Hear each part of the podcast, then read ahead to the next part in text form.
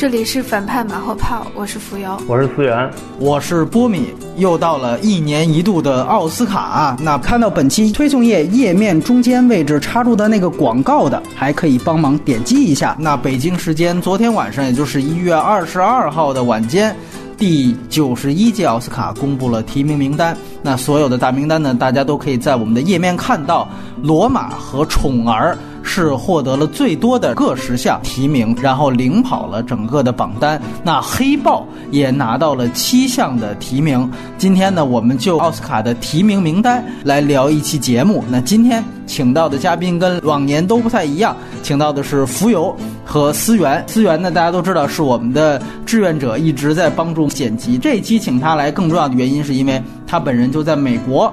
而且他现在的女朋友正是从事的颁奖季一些电影的公关活动。总之，欢迎两位。从思源这边吧，我先问一个，你那边应该是早上公布的提名，媒体整体是一个什么样的反应呢？最好奇这个热度到底是一个什么样的情况？在录节目的前几个小时，我还专门看了 Twitter 上就是个热门的话题。今天正好又是一个美国的棒球运动员得了。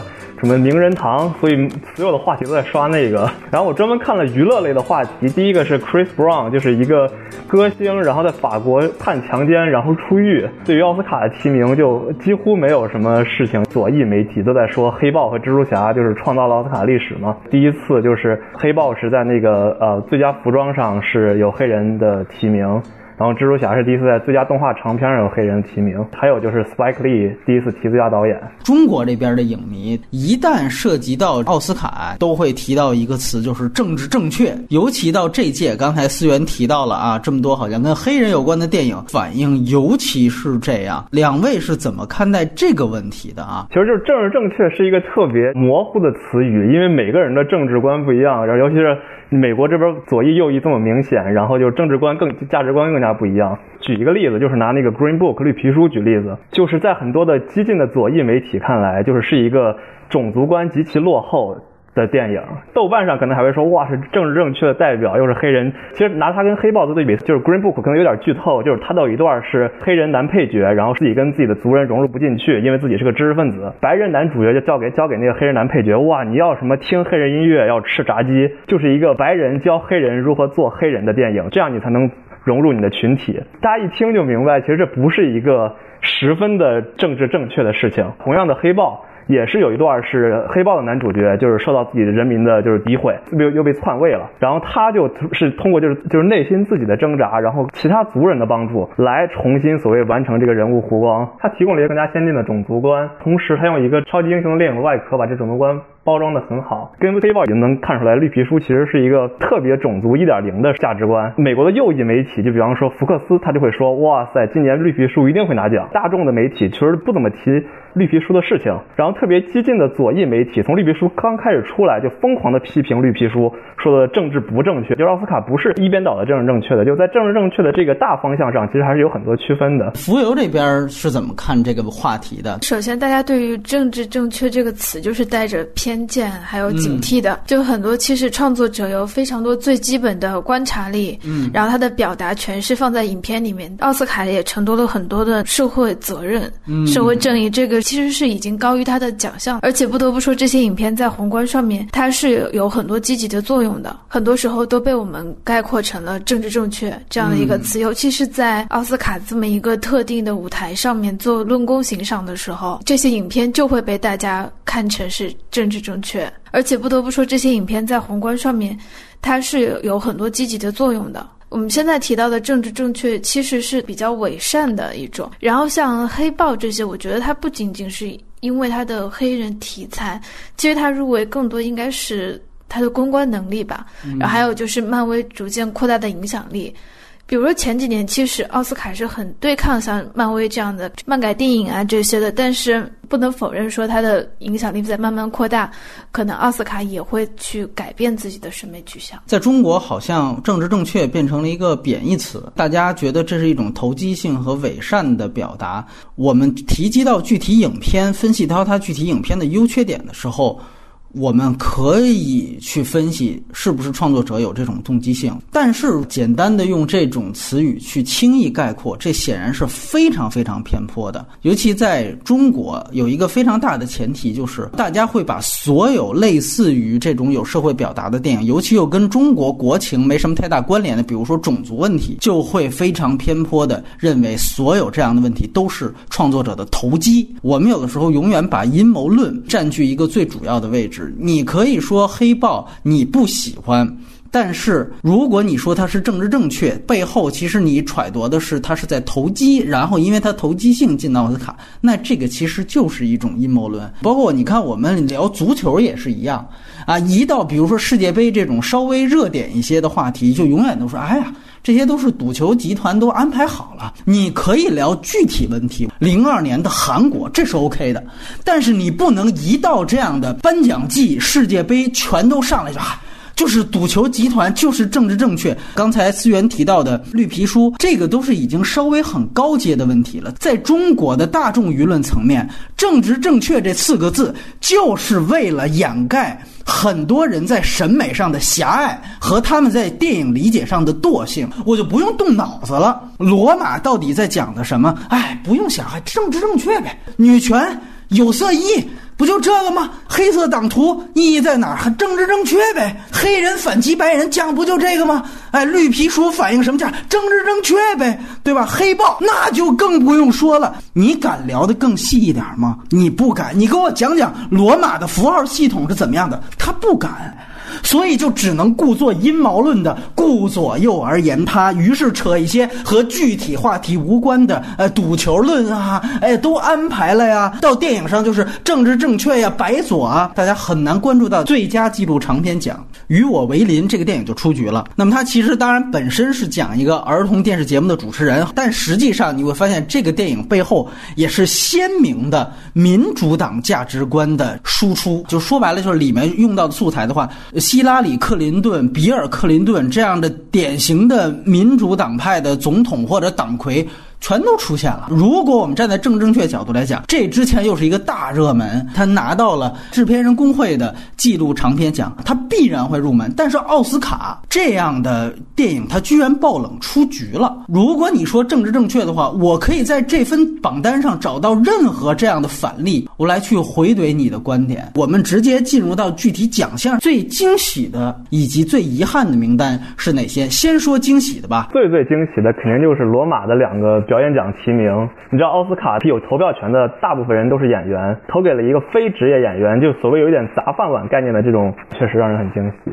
然后一个就是小奖上的，就是那个 Christopher Robin 那个维尼熊的那个那个真人动画得了最佳视效。其实我觉得这个奖就跟之前前两年那个机械姬直接得了最佳视效奖一样，就是整个奥斯卡的这个视效行业，然后也在向就是所谓的这种小而精致的特视效迁移。而且海王跟黑豹甚至都没有得到提名的情况下，Christopher Robin。它根本没有大特效、大场面的电影可以得到提名。哎，这提的非常好。毕竟这个这个片子在大陆啊，大家不敢怎么提及啊，所以 这也是一种政治观点的表达。没有开玩笑，来听听浮游的。最惊喜的就是那个布莱德利·库珀没有入围最佳导演，因为我实在太讨厌这个电影了。我觉得，我觉得这就是一个三流或者是四流的。水平的影片和导演，嗯，然后特别开心，我希望他什么奖都不拿。然后那还有就是冷战吧，就最佳外语片加最佳导演就很厉害。然后之前是《修女艾达》已经拿过一次外语片，对对吧？嗯，很难得奥斯卡对于这样的一个艺术片的导演，嗯，然后会这样的大力提携和认可，我觉得是很好的。其实我附议浮游一句，我认为这届的最佳导演的五个提名人选。在我看来是可能零八之后最强的一届啊，因为其实你知道吗？我这个昨天晚上提名一公布，我周围的很多朋友啊，除了说正正确之外，就在说觉得无聊。我恰恰不是这样觉得，我觉得这届很有趣，就是我觉得这是后维恩斯坦时代的一个所谓众神时代，没有这样一个在颁奖季一统江湖的人之后，现在是群雄割据。然后你能发现从奖项上。具体来看，就是网飞和超英，也就是漫威那边这两家功利心、进取心，整个几乎可以说打乱了颁奖季的平衡。我觉得在这个前提下，我们还能看到像最佳导演奖。其实，在我理解，最佳导演奖是所有技术奖的最大奖，把之前一直拿到提名的库珀踢出局，然后。冷战算确实是爆冷，然后进入到这个提名名单。那你这样你会发现，其实，在这样的最佳导演的这样的一个环节当中，几乎是唯艺术论、唯工业论，在这里面几乎可能。政治观点稍微突出一些的，就是亚当麦凯的副总统，他还在这里面拿到了提名。剩下的，比如说兰斯穆斯《宠儿》的导演，这也是实际上驰名欧洲三大的一个导演，对吧？冷战的导演这个帕维乌，他也是在呃戛纳拿到了最佳导演奖。斯派克里，大家别忘了，这次虽然是第一次导演奖提名，但其实他也是之前戛纳的评审团大将。我们都知道，之前奥斯卡跟戛纳故意对着干一样，你选什么，我们就不选什么。但是这两年，其实。你会发现，呃，并不是这样了。而且，我觉得在这方面，他也不再有一个说奖项壁垒。我觉得，无论冷战还是卡隆，他们的片子拿到欧洲也好，拿到世界也好，这都是去年确实是最顶级的艺术表现水准。然后，最终都拿拿到了奥斯卡的认可。然后再加上像斯派克里，同样也是这样。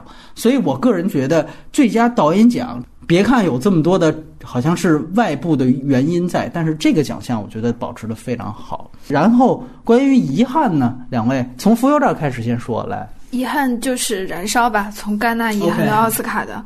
呃，首先我觉得其实就是奥斯卡对于韩国电影的一个偏见吧，在他们的印象中，韩国商业片，嗯，首先商业片其实就是在模仿好莱坞，可以说是韩国的商业片拖累了艺术片嘛。韩国电影在。世界上没有那么大的影响力，对奥斯卡来说，这种边缘文明、边缘文化，他们都有更好的电影的选择，所以其实它没有什么太多的优势。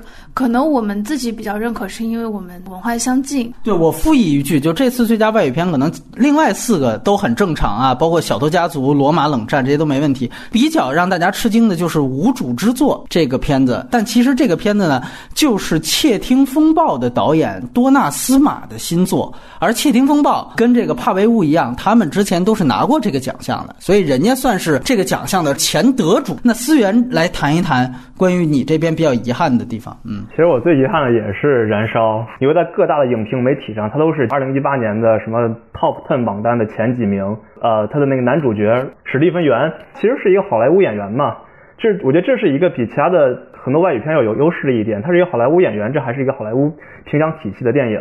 加上之前公关也做的不错，没有入围，确实大家都觉得很惊讶。然后我觉得，其实我就挺，我很同意浮游这点，就是好莱坞在，我觉得不光是对于韩国电影歧视，就对于整个亚洲电影都还是有一种东方主义眼光的。而且就像你说的，可能就。大部分其实奥斯卡的大部分可以投票的人还是演员嘛，估计也没有看出来燃烧的多余性怎么样，就所以这也我觉得这也是一个燃烧吃亏的地方。就借着这个事儿，我问一下，那大家怎么看《小偷家族》入围了呀？对吧？这是一方面，另外一方面呢，就是我们发现最佳动画里边其实有《未来的未来》。就《小偷家族》特别有趣的一点，《小偷家族》在美国的票房特别好。我就又回到那个观点，就其实大部分的奥斯卡的可以投票的人，他们。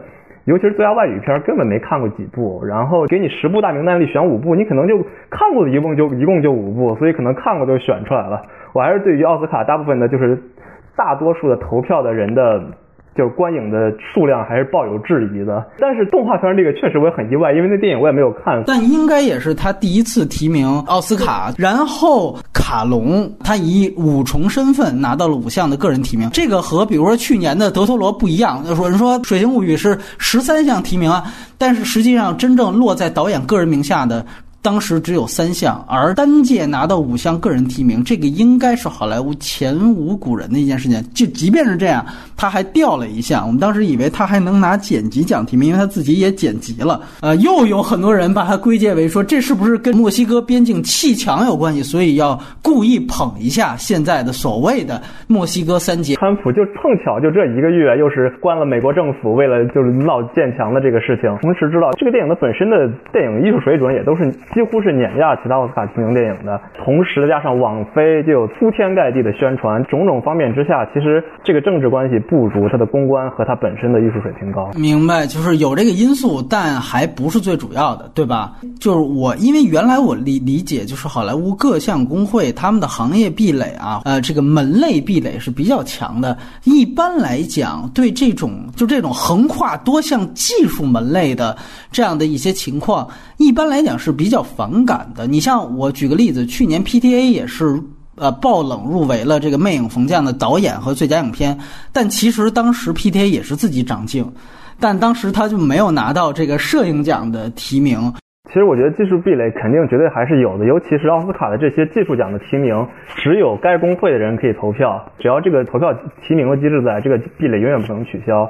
今年不也是罗马没有拿最佳剪辑的提名吗？至于他拿最佳摄影，我觉得这个问题就很简单，绝对实力特别高的情况下，就他肯定还是会入围。其实从常理上来讲，各个摄影师，我觉得导演你要是都来干我们的事情，我们要还给你提名，甚至给奖，这等于抢我们自己饭碗嘛，对吧？其实是这样的一个最直接原因。这里我有一个引申的话题，就是如果卡隆这次再拿到最佳导演奖，那就是墨西哥三年六年内第五次拿到最佳导演奖，中间只有漏了爱。乐之城一届，如果我们和当年的新好莱坞四杰去比较的话，你会发现四节拿下奥斯卡最佳导演，累积加起来也只是拿到过四个导演奖项。新好莱坞四杰那是什么样的这个人物啊？斯皮尔伯格、卢卡斯、科波拉和马丁·西克塞斯，而且他们都现在都是老人家了。这个更应该时间之后靠影评人和学者来界界定。新好莱坞时期这个词不是当时提出来的，学者们总结出来这个概念其实很难。而且一点就是，确实他们除了电影本身，他们导演之外的，对于美国电影的贡献也是巨巨巨巨巨大的。我觉得这才是让他们之后可以影史留名的原因。我觉得这个新墨西哥三杰，因为他们毕竟还是外国人，我觉得他们这个资源肯定还是有限的啊。还有另外一个话题，我觉得非常有趣，就是刚才思源其实也提到了，这届奥斯卡因为有了网飞以及像超级英雄，就是后面的大金主迪士尼的存在，所以感觉在这届。大家一提到就是感觉公关费啊是有这种我们说原来军备竞赛一样的飙升和攀比。啊，这个有让我有一种错觉，就是奥斯卡感觉越来越像美国总统选举的，其实是后面看金主的实力，然后另外一方面就是互相抓对方的舆论上的错误，然后来进行这个这个推销。这里面我们也必须强调几个数据，就是网飞呢是给罗马砸下了据说大概两千五百万美元的这样的一个宣传费用。啊，这是一什么概念？就是之前我们刚聊过一个明星诞生，说他那个整个影片制作成本是三千六百万美元，这个光宣传费用就是两千五百万美元。他呢已经超过了一零年当时社交网络，当时索尼给他投下两千万美元的一个公关费的记录，成为了影史的新高。然后另外一点就是迪士尼这边单独批给了黑豹一千万美元的公关费，专攻奥。奥斯卡，当然，我觉得人家自家愿意这么干也没什么问问题啊。他特意高薪聘请了一位之前非常牛的、常年征战奥斯卡的这样一个所谓公关战略师啊，就是好莱坞这个行业技术分工已经细化到这个程度，专门有针对奥斯卡的公关战略师。其实我觉得公关在提名方面其实体现还并不是很大，因为提名毕竟只有那个工会的人能投票。等最后真的提名出来了，在就是选奖的时候，这个公关的体验会更大。就公关其实相当于就是我没有看过这些电影，我不懂这些东西怎么办？很显然，那如果一个人一直在跟你说这个电影好，那那些不懂的人自然就上道了。其实我觉得这个最后就到了一个精英民主和普遍民主的一个问题了。因为我女朋友的关系更加了解了，一旦到了颁奖季，就是各大电影发行公司就会疯狂的给那些会员们说，快来我们这儿看这个啊，这 Oscar screening，就是说你们是不用花钱看的，来我们这儿看。不光免费看电影，然后我们电影结束了之后，我们请导演来给你座谈，之后还有酒会，之后还有晚宴。发各种小礼品，用这个方面来想，你想网飞可以花到两千多万在公关上面。如果就开玩笑的说，这是送了多少的红包的感觉。而且还有一方面，就会你会发现各种就业内的杂志啊之类的，他们都会写一个广告叫 For Your Consideration，就就目前看到所有业内杂志，永远罗马永远是站在第一位的。最大的海报写着，请投我，请考虑我，我是一个做音效的，我不懂摄影，我就成天看到每天都看到罗马的广告，那就没有办法，我也不懂这个，就像为什么川普可以被选出来一样。对我感觉最后。后这就变变成了一个民主机制选举的问题了。如果看网飞这么就是这么疯狂的去进行公关。反倒，如果最后因为这些拿奖，有一点折煞了罗马本身的艺术价值呢？更多的人会认为，哦，无非就是他们广告做得好。你觉得会不会有这样的最后对于它长远口碑的一一个影响呢？之前就是你说网飞电影天生低人一等一样，我觉得这是没有办法的事情。毕竟你这个网大，你就是个新来的人，打破这个局面，那必须得付出比其他。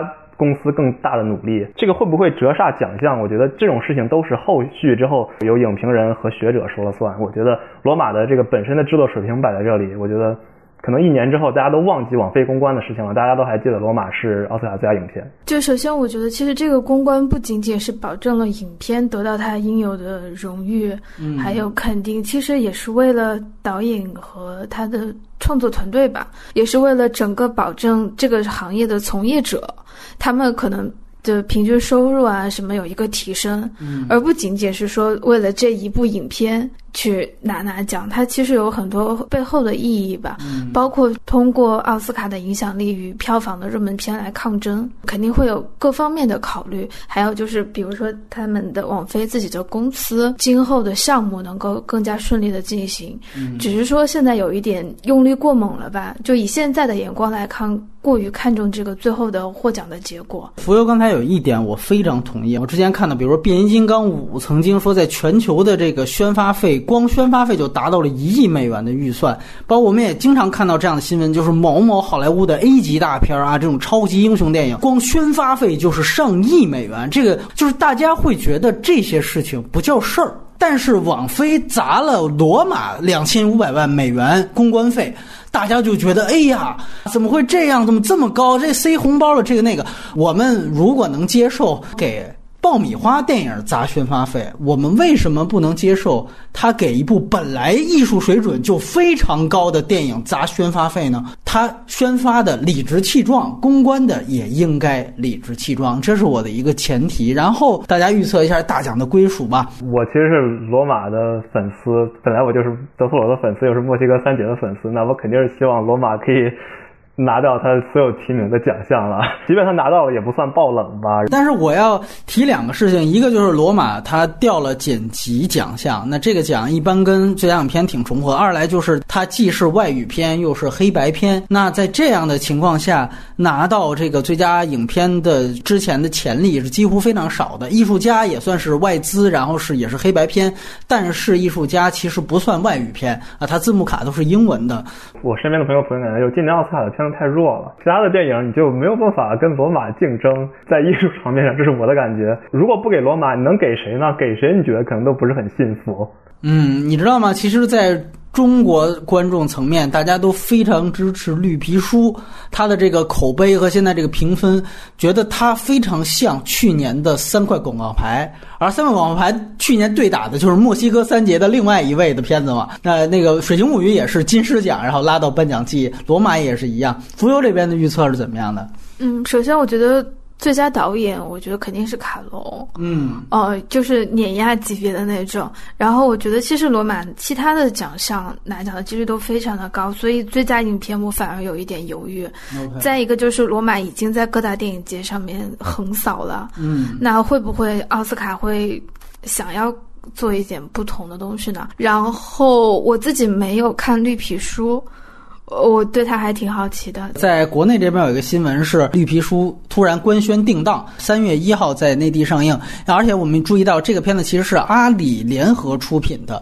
我不知道这算不算是，如果他拿到奥斯卡最佳影片的话，算是第一部有真正中资直接投入的影片拿到奥斯卡。但是呢，我也觉得，就包括他这个定档动作，我就想起了前年《爱乐之城》也是提名前后马上就宣布定档情人节，也是压着奥斯卡的这个档期，然后三块广告牌，去年是定档了三月二号。那但是我特别觉得有意思的一点就是，《爱乐之城》和三块广告牌。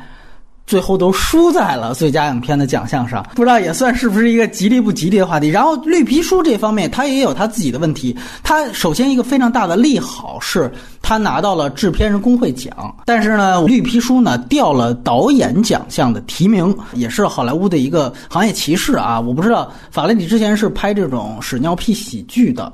那奥斯卡其实一直对于喜剧出身的所有电影人都有一定程度上的歧视，不仅是演员，而且还是导演。我觉得这个可能也影响到了他导演奖上没有更多的提名。然后就是导演在 Me Too 运动下被扒了出来，就是他曾经在拍《我为玛丽狂》的时候。哎，性骚扰了当时的卡梅隆·迪亚兹这个导演呢，他是有这个录音癖，他曾经向包括迪亚兹在内的很多女演员录音。听说事后还有这个开玩笑的回应，大概就是迪亚兹就是因为可能觉得我气大活好，所以才进组的。他最近也道歉了，也证明这些传闻都是一个实锤的事儿。奥斯卡不是对于喜剧了，对于。所有的类型片都有歧视，然后这又到另外一个话题，就是现在推特上一个唯一一个奥斯卡相关的话题，就是粉丝们都在抱怨说遗传厄运的女主角没有拿提名，甚至我可以让一个非职业演员来进《罗马》的女主能入围。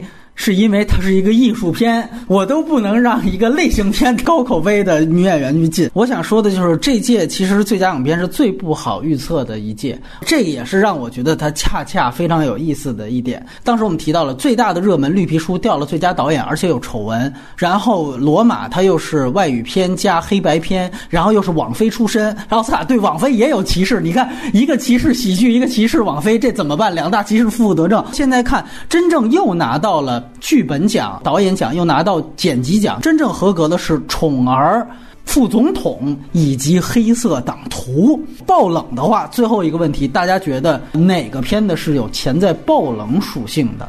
啊，我这里面呃稍微压一个这个两个黑人电影，就是《黑豹》跟《黑色党徒》啊，我稍微压一下。然后这个思源怎么看？对，爆冷的话，我没有看过《黑色党徒》，特别可惜。你一说，我同意你，我觉得《黑豹》很有可能。对，因为奥斯卡这个提名机制，它是最佳影片要选十位，然后末位淘汰，也就淘汰最后一位。如果没错，没错。如果每个人都，我我感觉如果每个人都选《黑豹》的话，很有可能。如果对我觉得说不定《黑豹》会爆冷。超级英雄这么多年了，就像《指环王》一样，最后第三部才拿到奥斯卡最佳影片一样，说不定真的会有戏呢。对，如果其他电影都有丑闻，黑炮一直在榜上的话，即便它不是第一，如果其他的 两极分化很大，黑豹碰好是碰巧是第二、第三名，每个人第二、第三名，那说不定就是第一了。按这个投票机制的话，有人说这只有美国人才开心，或者只有美国人才乐见其成。对不起，奥斯卡本来好像就是一个美国奖项，他人家就是一个国内的奖项，他没称自己是国际电影奖、国际电影节，人家没这样的说法。你先得混北美圈颁奖圈我们说李安当年有这样成就，那因为他混那个北美的圈子。那这里我也在为，呃，大家都痛心疾首的燃烧，我就说一句，我更为李沧东导演当年没拿戛纳。而感到痛心疾首。他本来就是站在一个美国国内的视角去看全世界的话，那他自然就会有有色眼光。我们不必特别重视最佳外语片奖，这是我个人的最基本的一个前提。所以我更期待的导演，以后李沧导演能够在戛纳上有所斩获。不要这么看，对。为什么真的提到不信任？